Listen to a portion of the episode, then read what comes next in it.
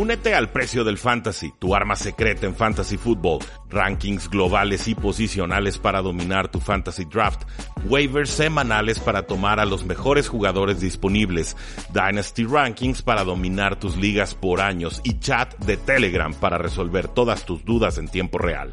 Visita stam.store diagonal precio NFL o da clic al link en este episodio para suscribirte.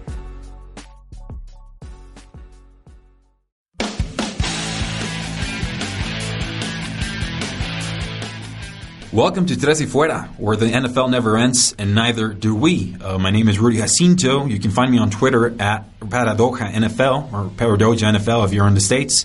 And today's guest is sure to leave us thinking about better and bigger ways to scout NFL prospects. It's uh, Nick Whalen. And uh, Nick, very, um, we're very happy to have you here on the show. Uh, thank you for uh, taking us up on our offer to uh, interview you on the podcast, and hopefully we can learn uh, how to do better scouting and try to see some of the flaws that maybe scouts tend to have uh, um, on the NFL, of course, but also on, on Twitter scouting. So, how are you doing, Nick? yeah, no, uh, thanks for having me on. Yeah, this is uh, uh, the the way that you had uh, answered, uh, or I'm sorry, asked a lot of questions uh, before the pod in terms of kind of being prepared for it has me excited because it's kind of a different angle, I think, and I hope that people that listen can can really enjoy it because it's not as much player focus as we're going to talk about. I think traits and skills, and, and hopefully I'll translate them into becoming a better evaluator. Uh, absolutely. I'm more of a process over results kind of guy. So if we get the process right, hopefully we can get uh, better results. But before we get started, Nick, uh, tell us about yourself because your Twitter says owner of the Devy Report and, and the Graduates, film based analysis, a football coach for, for 11 years, Christian, OCR athlete, and a Spartan. So that's quite the resume you have there. Thanks. Yeah, um, I, I, try to always challenge myself to get better, but um, I'll kind of start backwards. I mean, my most recent passion is I've been doing Spartan racing. So if people don't know what that is, that's uh, obstacle course racing. You know, Tough Mudders. People kind of think of that stuff, but Spartan has been my uh, my brand that I've worked on uh, in terms of trying to get better at, and it's been really successful for me the last three years. So that's my latest passion, and you know, being a Christian is important to me. I think that helps kind of lay a foundation for how I interact with people and live my life. And um, you know, I hunt some. I'm a counselor by trade, and then uh, and then football coaching. So my my background is um, you know coaching football, not just I do some high school football now, but I used mm-hmm. to coach college football, and that kind of formed a lot of my conclusions on some of the stuff that we're going to talk about today, or at least the, the foundation, because uh, you, you, think you really know football, and then you get involved in. I was involved in D1 programs, so I was at Western Kentucky for two and a half years. Um, I was at Drake, Montana State, uh, and Carthage. Mainly those were internships, but you're still there, and I just was a sponge. I tried to learn as much as I could. I annoyed them with a lot of questions and tried to learn it a lot. And uh, you realize how much you really don't know about football once you get to those bigger programs. And you know, Western is really cool. We had uh, games against Georgia and Auburn, and I mean those were you know huge. And so you know, for me, just being a small town guy and just learning, it was it was good for my uh, uh, development in terms of how I look at the game. And then from there, sparked uh, fantasy writing, sparked.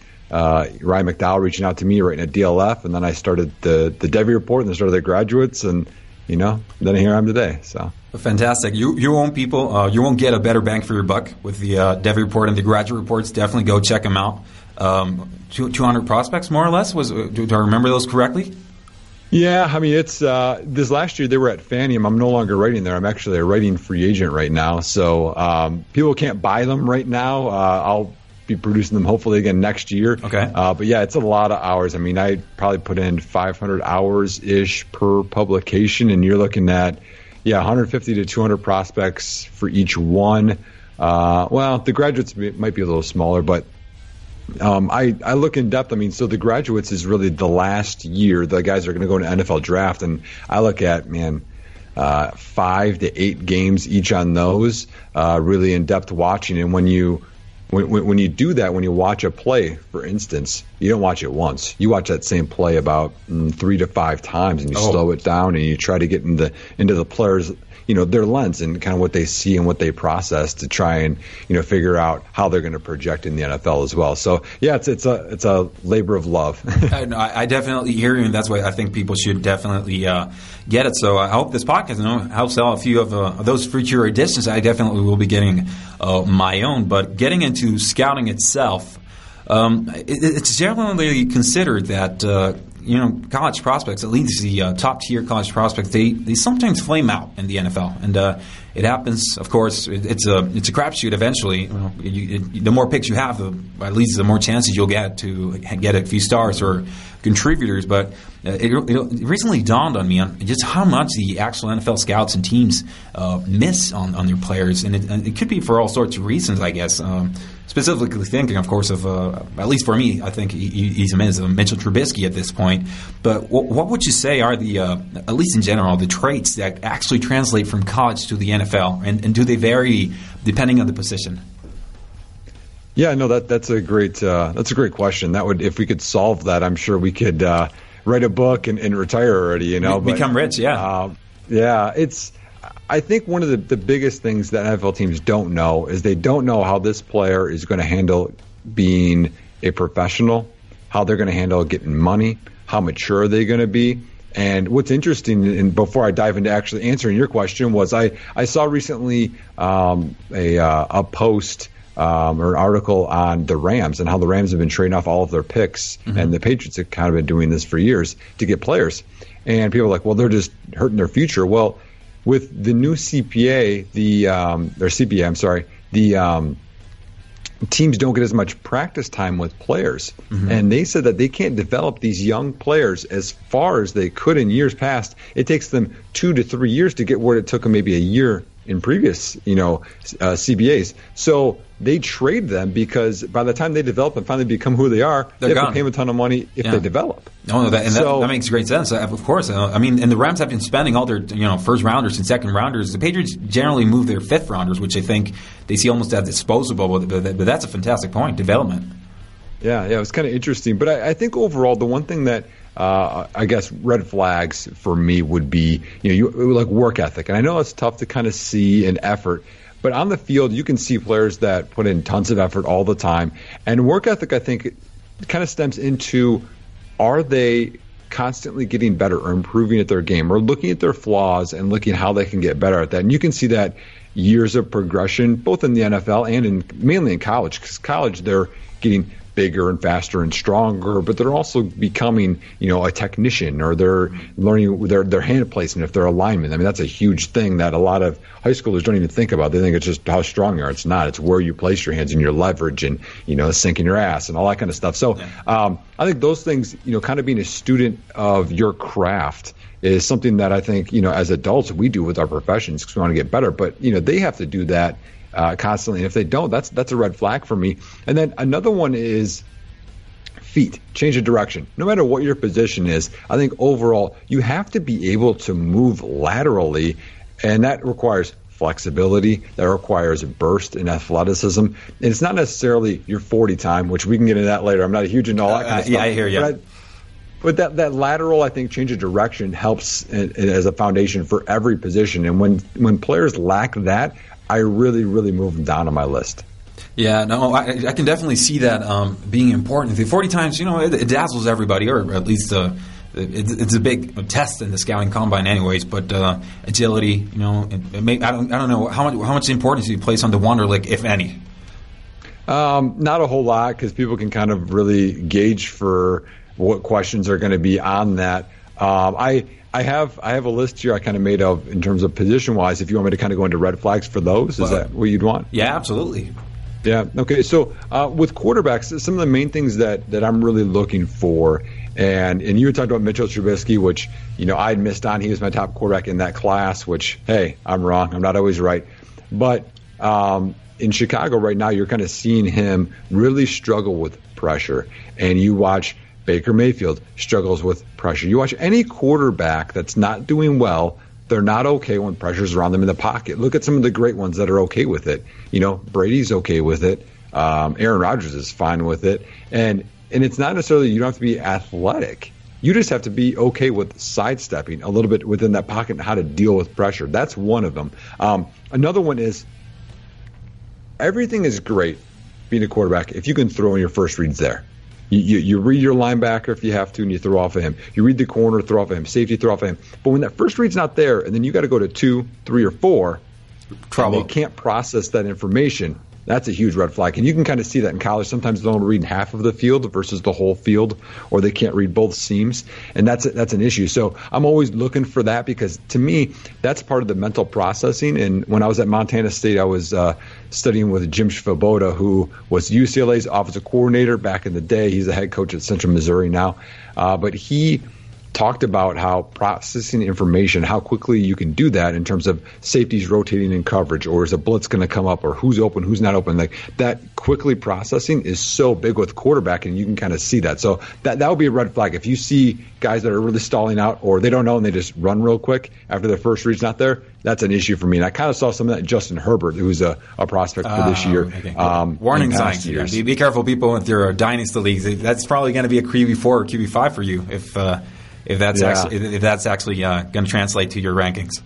Right. Yeah. So it's it's one of those where I'm. Well, I don't know where he's at right now because I haven't I haven't studied all of their games for this year. But you know, Joe Burrow is up there. Obviously, Tua is up there too. Um, and then I guess last one for quarterbacks would be accuracy too. But I think if you don't have the the platform, which would be your feet in the pocket, where you go okay with pressure, you're not processing stuff, you're not going to make accurate throws anyway. So I think those things are big fundamental, and then it would be the accuracy. With running backs, I talked about change of direction already. Um, one thing that's interesting with that, I've been probably the most uh, adamant anti David Montgomery person out there, even though I'm a Bears fan. Okay, uh, but that that just speaks to. Go ahead. I'm sorry. No, no, no. Absolutely no. I'm just intrigued because uh, you know you, you're, you're, you seem to be very good at setting aside your fandom when it comes to scouting, and then I can see how that backfires on, on the Twitterverse. Right. Yeah. Yeah. Because I mean, he's kind of been a he was a darling, or at least he was. He still kind of is. But um, to me, you're right. I mean, my my scouting and my beliefs mean more to me than my teams that I cheer for. I mean, it's you know I, am not going to change it just because it's a team that I cheer for. So he he makes people miss, and that's his big thing, right? He makes you know all, look at all the missed tackles that he has. Well, he misses at an inefficient rate, and that's a problem. So making someone miss is great you think you're going to get more yards. But if you make him miss, then make the next guy miss, and you don't go forwards, you're right. not gaining yards. And then with the NFL being quicker, faster, the the the the pursuit is there. I saw multiple plays this year where he made the first guy miss, then tries to make the second guy miss. The first guy got up and made the tackle. So no, it, it, doesn't matter. So you have help. to miss by a small margin of space and you have to be efficient with that too. So wasted movement for running backs is something that really bothers me. Um, burst, you have to have burst. I think he kind of lacks some of that, and i will stop picking on him. But I think burst is no, one. it's fine. Then, keep, keep going because I mean that's a, that's the main point with Montgomery, and that was a criticism. You know, he, he doesn't have top right. speed and he lacks acceleration. So even if he has great vision and uh, he can make the, make all the cuts, uh, he's going to be right. caught all the time. Right, right. Um, and then I, I, think, as you just spoke to, I think vision's another one too. And I think with vision, people really kind of miss that a lot because they think it's one of those things where, okay, do they see a hole? It's not always seeing a hole. It's it's your approach coming up to the line of scrimmage, your steps, because your steps have to be, you have to be under control enough to be able to hit the hole. You can't just, it's not just getting it and running as fast as you can. And so there's things that set up, and that also requires them knowing where the hole is going to be, how the linebackers are flowing over the top. So there's a lot that kind of goes together with that vision too. Um, with wide receivers, it's route running. That's the biggest right. one for me, and, and, feet. So so feet would be setting up the route running as well. Uh, that's you know uh, being a, a, problem solver off the line of scrimmage in terms of press release. But then with that route running, they're really an actor. They're they're they're in Hollywood and they're trying to sell a story to defensive back they're going to go a different way, and they have to change speeds. They have to attack certain parts of their leverage to make them think it could go either way. And and it takes time for receiver to do that stuff to learn that and to be efficient. Uh, but that's a huge thing because there's some players like N'Keal Harry. I think is a lazy route runner. I don't think he oh, sells wow. okay. a lot. I think he tries to get off on his athleticism a little bit and doesn't create a lot of separation. And people love the highlight reels. Right. Look at the highlight reels. Look at every game, and you can see some of that stuff. Now, can that develop? Maybe, but it wasn't there in college, and I wasn't the only guy. Uh, that was a film guy that didn't see some of that kind of stuff. And then also with the receivers is physicality, and it's not just you don't have to be like just strong. you got to have that chip on your shoulder because you got to use your hands. You got to be able to try and high point the football. You have to catch in traffic, and that requires some physicality as well. Uh, a question about lining up on only one side of the field is that is that a red flag? Does that indicate uh, maybe not enough mental processing or trust from the coaches? Um, I think that's just another checkbox for me because if they can line up on both sides of the field, but also in the slot, okay, then I'm like, okay, that's that's more areas that can be on the field in the NFL. They're more versatile. Their their game's more complete. So I don't know that it would necessarily be a red flag. It's not something that I like because I like more, you know, boxes checked than not checked. All right, and, uh, and for tight ends, I guess it's a blend of everything. Really, maybe one of the toughest positions in the NFL. You know, you have to be a lineman, you have to be a wide receiver, you sometimes have to be a slot receiver, a halfback, fullback, and it's just. I mean, that's a position I enjoy the most. Maybe I'm spoiled with the uh, 2017 class, but uh, any any points there, either favorably or unfavorably for uh, tight end prospects? Yeah, I think tight ends are one of the hardest ones to evaluate because um, with them it's so much of a scheme fit. Because so the class that you had talked about, my top guy was Evan Engram, and Evan Engram was my second ranked wide receiver. Oh, wow. If you would have been just classified as a wide receiver in that class, ahead of Williams, ahead of Ross. Uh, behind Corey Davis, my boy. um, you're still so, on, the, on, the, train, right? Still a Corey Davis. Oh yeah, okay. Because the traits are there, and, and we'll, we'll, probably talk about that. But um, so with with tight ends, they could be a move tight end and still be efficient and be, you know, good. I mean, Aaron Hernandez was just a move tight end. Engram is a slot receiver most of the time. Some of them they can be inline. Some of them are going to be a bruiser. They're going to be T.J. Hockenson, where you're an inline tight end. So I think, I think their game, you have to see what they do well. Will it translate, and then will the NFL team scheme them to be efficient? I mean, and, and to be useful. The, the big red flag for them, I think, is if they're not a tough player, they're not going to make it because you're tight end, you're getting banged all the time. You're getting bracketed by a linebacker, maybe a safety, a lot, and you got to be tough to be able to take all that.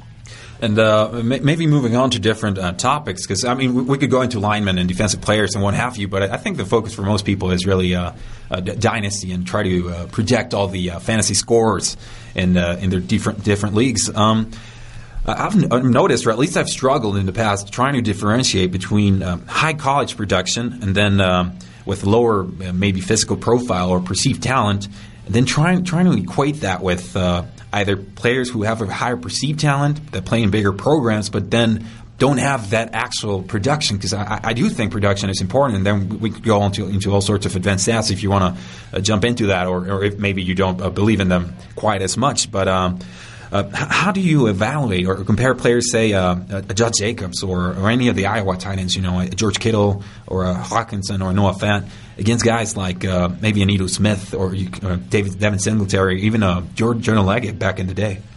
Right, right, yeah. Um, so I I think the, the biggest thing that people need to focus on, and, and, to expand that one further, would be well, they did it against a weak opponent. They did it against a not really good competition of whoever that corner was that day, or, or whatever it is.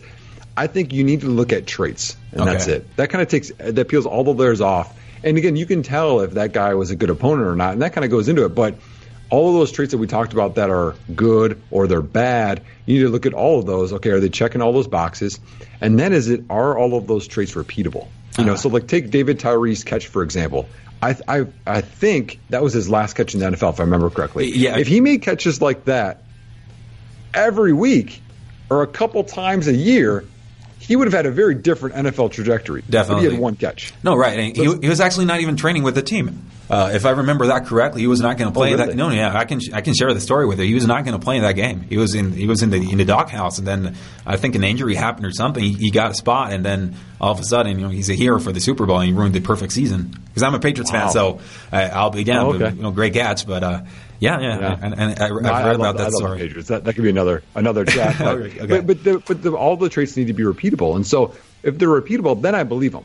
Okay. If it happens once, maybe twice, then it's not. But if it's something that happens five or six or eight times that I see on film, then I'm excited about it. If I see something five or six to eight times on film that's negative, then I become concerned, like I did with Montgomery, like I did with Derrius Guice, like many, multiple other players that other people didn't see this stuff, but I see something that pops up like, ah, that's who they are. Because that's what that's oh, in the end what you're trying to figure out. It's a guessing game because what you're talking about is high in production, and then it's I mean, and, and if you want to kind of take this off, I, I kind of wrote this up where you you have all these these boxes you want to check. Okay, are they athletic? Okay, did they have a big productive college game?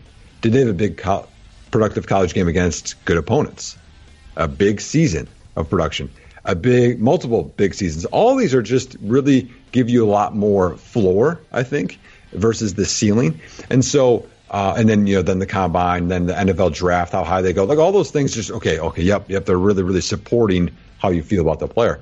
But I think in the end, you really want to shoot for ceiling with players. I think, especially in Devy, if you did that. But ceiling, I think, is important. But you're really looking at these traits. So like Josh Jacobs was a guy that I didn't I didn't love. I wasn't on that hype train. Darrell Henderson was my number one running back. Um, but I didn't have Jacobs. I didn't have Jacobs below Montgomery because okay. I didn't believe in Montgomery. You know, so I think he, I was looking at all of the traits, and he still had some of those traits. But if you remember Jacobs, he had a really small sample size. So you're like, eh, is it repeatable? You don't really know. I think he's doing phenomenal, but he's getting banged up, which was another one of the issues that we had with him. That, so that's a classic Gruden staple. You know, run the running back to the ground, just you give him 300, 400, 500 touches, and then once he's done, just get the next guy. Mm. Definitely. But yeah, so I'm so the answer would just be I think repeatable traits is important for me. You had touched a little bit on uh, advanced statistics, and to me, I, that's not my forte. So I don't really go into it. I mean, I know people love dominator rating or they love breakout age, but like everything is flawed. Film can be flawed. All those can be flawed. So I think uh, you, you, really need to kind of understand them all and give them a, a percentage. Like film isn't 100% of my evaluation. It's a big part of it. It's not 100 because still stuff could be flawed. And uh, well, I mean, uh, this is this is fantastic information. So you're basically telling us, you know, uh, take into account the stats if you want, you know, take the take into account so the uh, general story or, or, sort of a portray a story of a player and how he could translate into the NFL. But but in the end, the, the, tape the tape has to speak to you, and it has to tell a story, and it has to uh, reinforce everything that the other stats are sort of saying to you. If, if there's a big production, well, did he do it against big big, big teams and big games? Uh, did he play well with maybe when he was injured, when there was a new quarterback?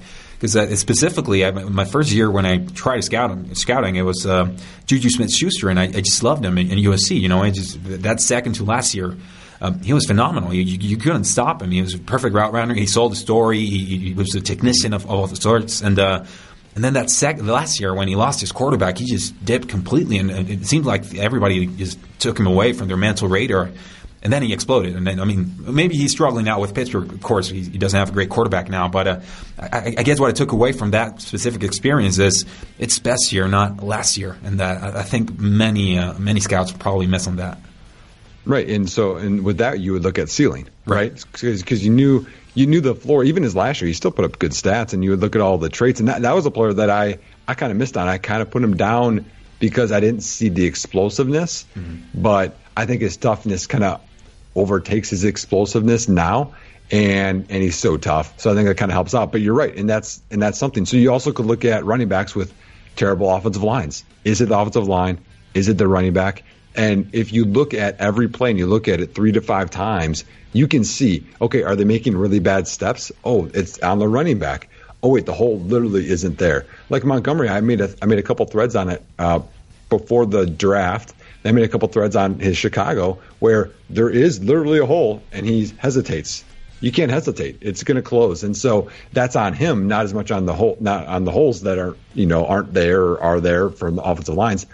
So to me, I know the Chicago offensive line and Iowa State offensive line aren't great, but there's still things that are there, and I put that on him. Unlike Juju, I think where quarterbacks and, and wide receivers, I think they're so much dependent on each other.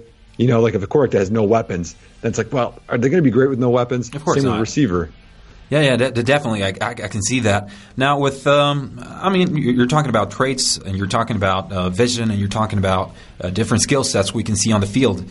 Skill sets are going to be dependent on the uh, type of uh, body type the, the, that the players actually have. So it, it's not the same to be speaking about an, an X receiver or a Y receiver or a C receiver. You know, uh, so uh, maybe uh, some of the nuances that come with with every uh, position, because you're not going to be demanding the same thing from, say, a James White than uh, Saquon Barkley. So. Right. Um, do you do you any sort of a specific specific differentiation even between uh, the the same position? As in, uh, I can see that uh, this guy projecting as a scat back versus this is a first down, second down uh, pounder, or this is a do it all. So this guy has to be taken early. Mm, right. Yeah. I think we're seeing some of that with this class that's coming in. So I mean, if you want to look at like Jonathan Taylor, Jonathan Taylor has the body already, and so you know he can withstand the punishment from being between the tackles, runner, all the time, and there's no issues with that. Um, but then there's flaws with like J.K. Dobbins, who I think fell down prior to this year because he put on the weight and lost some of his explosiveness. So that's a worry because you have your scat backs that don't want to be scat backs, they want to be full time, and then they put the weight on. They're not the same player. Steve Slaton was like that years ago.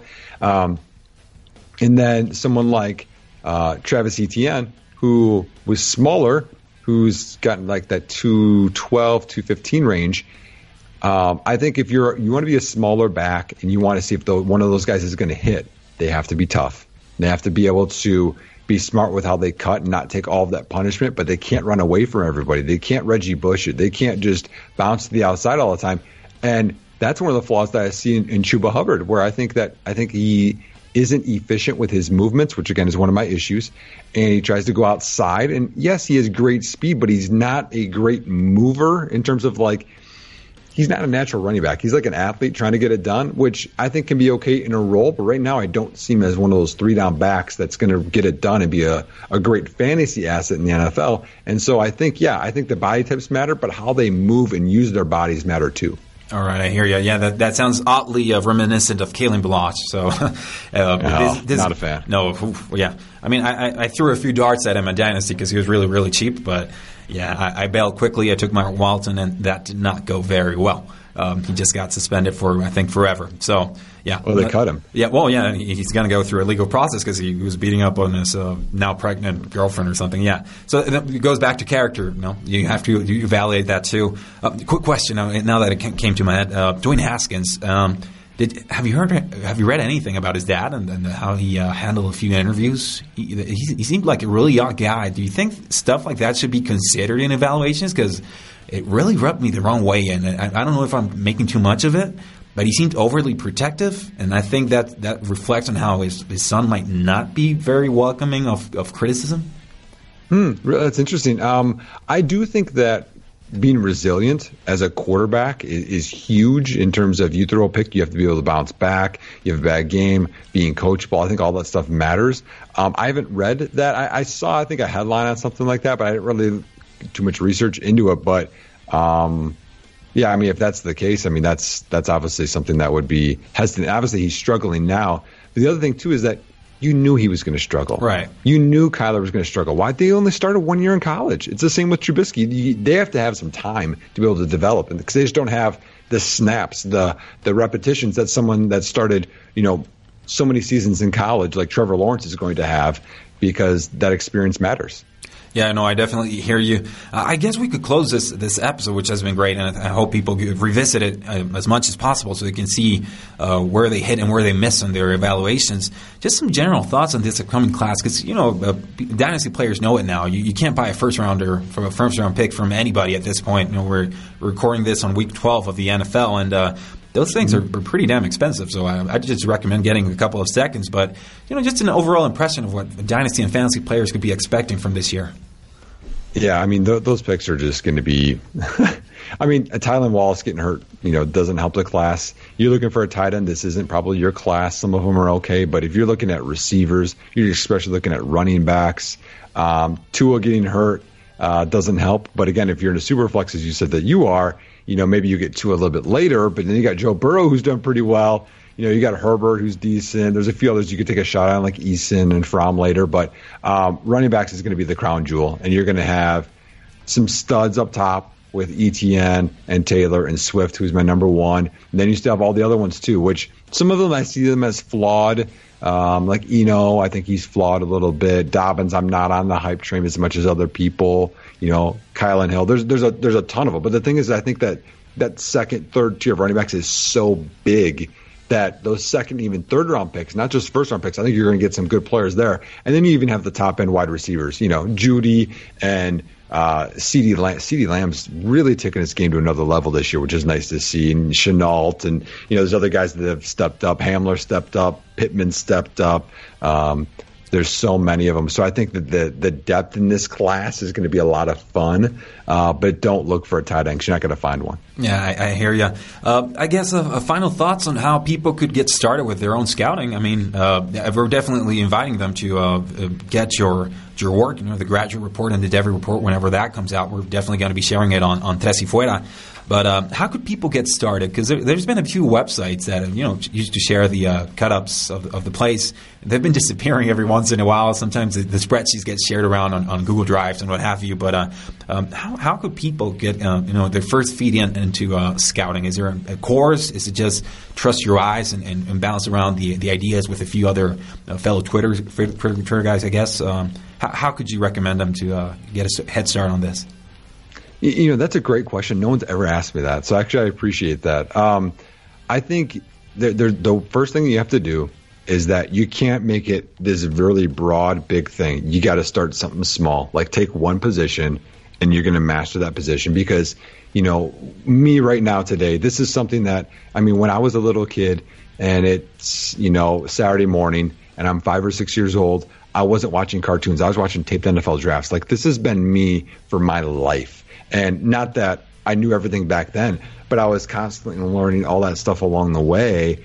And I've had 11 years of coaching now, which, you know, you, don't coach unless you've studied the craft, you know, or you hope so anyway. And, not always, and yeah. Writing and doing this, you know, so it's going to take time. So realize that. And you, the other thing you need to do is you need to put your bias aside. Bias is really, really toxic, I think, of thinking, you know what, I have it all figured out.